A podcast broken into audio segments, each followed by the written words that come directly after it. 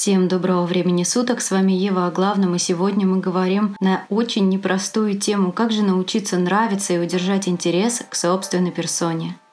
Немного полезных советов на эту тему.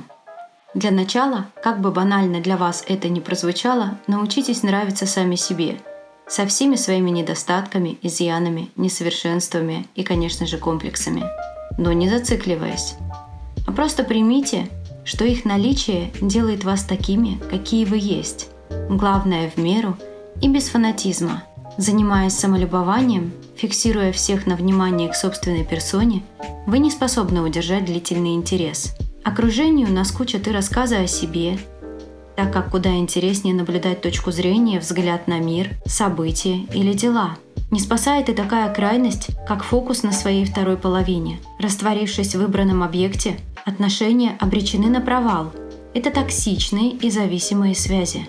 Человек, который растворился в другом, перестает быть собой, соответственно, перестает нравиться своему партнеру. Что делать? Найти свое любимое дело. Надо во что бы то ни стало определить и понять, что вам действительно нравится и что действительно хотелось бы развивать. Как найти? Придется бесконечно пробовать что-то новое. Не лениться и не переживать за потраченное время, ведь пробуя что-то новое, вы приобретаете опыт и знания.